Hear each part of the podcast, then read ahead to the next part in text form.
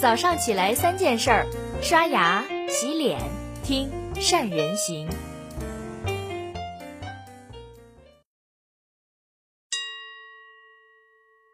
大家好，我是善人。最近这一个月，我相信很多人呢，微信都被两样东西烦得头疼。一个呢就是淘宝的求盖楼助力，另外一个呢就是拼多多的提现金助力。实际上，不管是盖楼还是提现，那都是被平台薅了你的羊毛。更何况，为了这点小钱儿去透支自己在朋友心里的那个信用账户，严格点来说不太值得。话又说回来了，今年的双十一玩法好像跟去年貌似差不多，只不过规则变得更多、更复杂了。网上就有不少的网友在吐槽说：“现在呀，如果没有学好高数的话，你都不知道怎么样就被平台薅了羊毛。”下面我们来看一组数字，看看你们有没有搞清楚。假设一千块的商品，如果今天促销满五百减四十和选择八折券，你说？哪一个更便宜？比如说，一种促销是满四百减五十，跟另外一个说拿三十块的津贴，选哪个更优惠？买个手机，你是去找满减券，还是交定金更划算？如果选预定金，交多少最划算呢？那个四百减一百的优惠券和六百减五十的品类券，哪一个更加实用一些？相信我问问。这一组问题，很多人大概心里已经懵叉了，大概就留下一个想法：从什么时候开始，双十一已经不再是一场全网的狂欢，变成了一场大型的线上最强大佬了呢？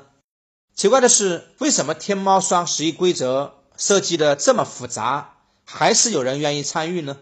具体原因大致上有这么几个：第一个呢，叫做价格歧视。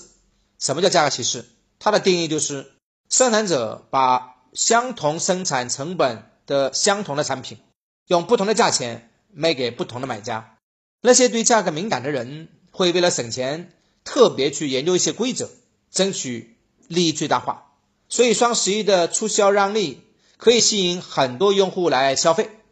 而真正所谓的那些有钱不在乎的，会因为平台设置的这些门槛。因为嫌麻烦，就愿意付原来那个价钱，干脆多付点算了。对于平台电商来说，当然这微是最好的，这些人是最受欢迎的。而合法的价格歧视大概有三个级别。第一个级别呢叫个体歧视，让每个人付出他能付出的最高价钱。这种方式当然极其少见，通常通过讨价还价、拍卖这种方式去完成它。第二级呢叫销量歧视。你买的越多，那就越便宜。这种方式就比较常见了。比如说，第二件半价，满多少块减多少块。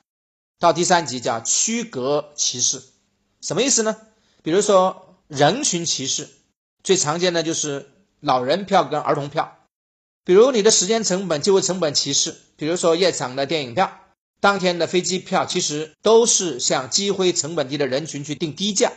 机会成本高的人就定高价。第二个，损失厌恶心理。想象现在有一个抛硬币的游戏，如果抛的是正面，你可以拿到一百块；如果是抛反面，你就损失一百块。你会去抛吗？我相信很多人是不愿意参加这个游戏的。尽管胜负概率其实一半对一半，但是大量的实验就证明，绝大多数人不太愿意参加这样的游戏。这就是典型的。损失厌恶心理，那简单点说呢，就是获得一百块钱的那种快乐，远远小于失去一百块那种痛苦。如果对商家说现在买可以赚到什么，我们可能不大会心动。但是如果商家说，假如你双十一不买的话，你就会大发了，什么什么什么的，我们反而会更容易马上去赶着双十一去下单成交。你看。拼多多的那个助力领现金的活动，不就是一样的道理吗？如果你在设置的时间里面没有得到足够的帮助助力，那么原来你所得到的钱就会自然而然消失，逼着你邀请更多人来下载拼多多去跟你去助力。第三个叫典型的游戏化策略。什么叫游戏化？就是把游戏设计的一些方法理念用到非游戏的场景背景当中。从而推动或者激励目标受众做出对方所期望的举动，尤其是商家所希望的。你看，淘宝为什么要推出苗铺盖楼这些活动呢？这其实就是一种游戏化的策略。比起枯燥的任务，玩游戏显然更加有趣一点。淘宝双十一的苗铺盖楼，就是把游戏那些元素添加到了日常的任务里面去，为了让你赢取更多的苗币，去逛指定的品牌店铺，为了赢到今天的 PK 挑战，邀请更多的用户参与到。整个队伍里面来，在这个过程里面，淘宝既拿到了商家的巨额的广告费，还获得了更多的用户，扩大了双十一的影响力。从零八年到今天，阿里的双十一举办到了今年，已经到了第十一个年头。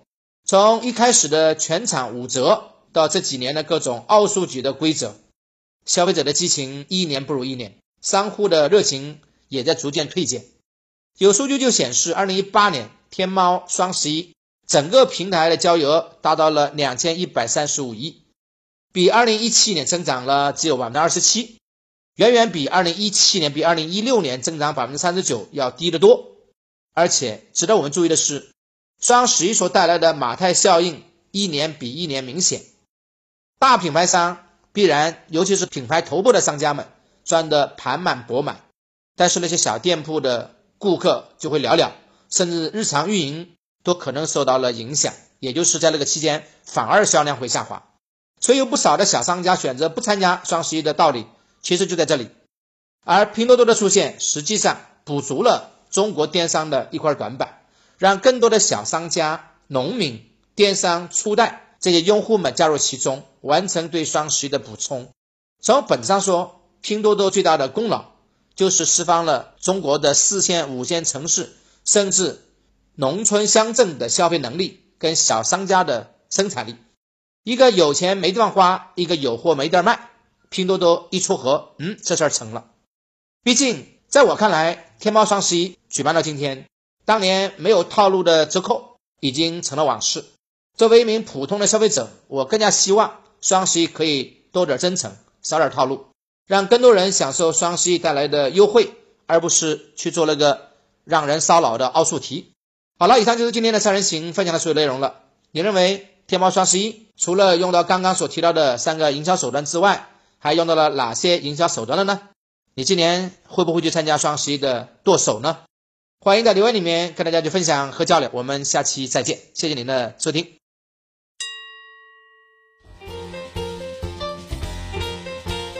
关注善人行微信公众号，每天早上六点三十分。咱们不听不散。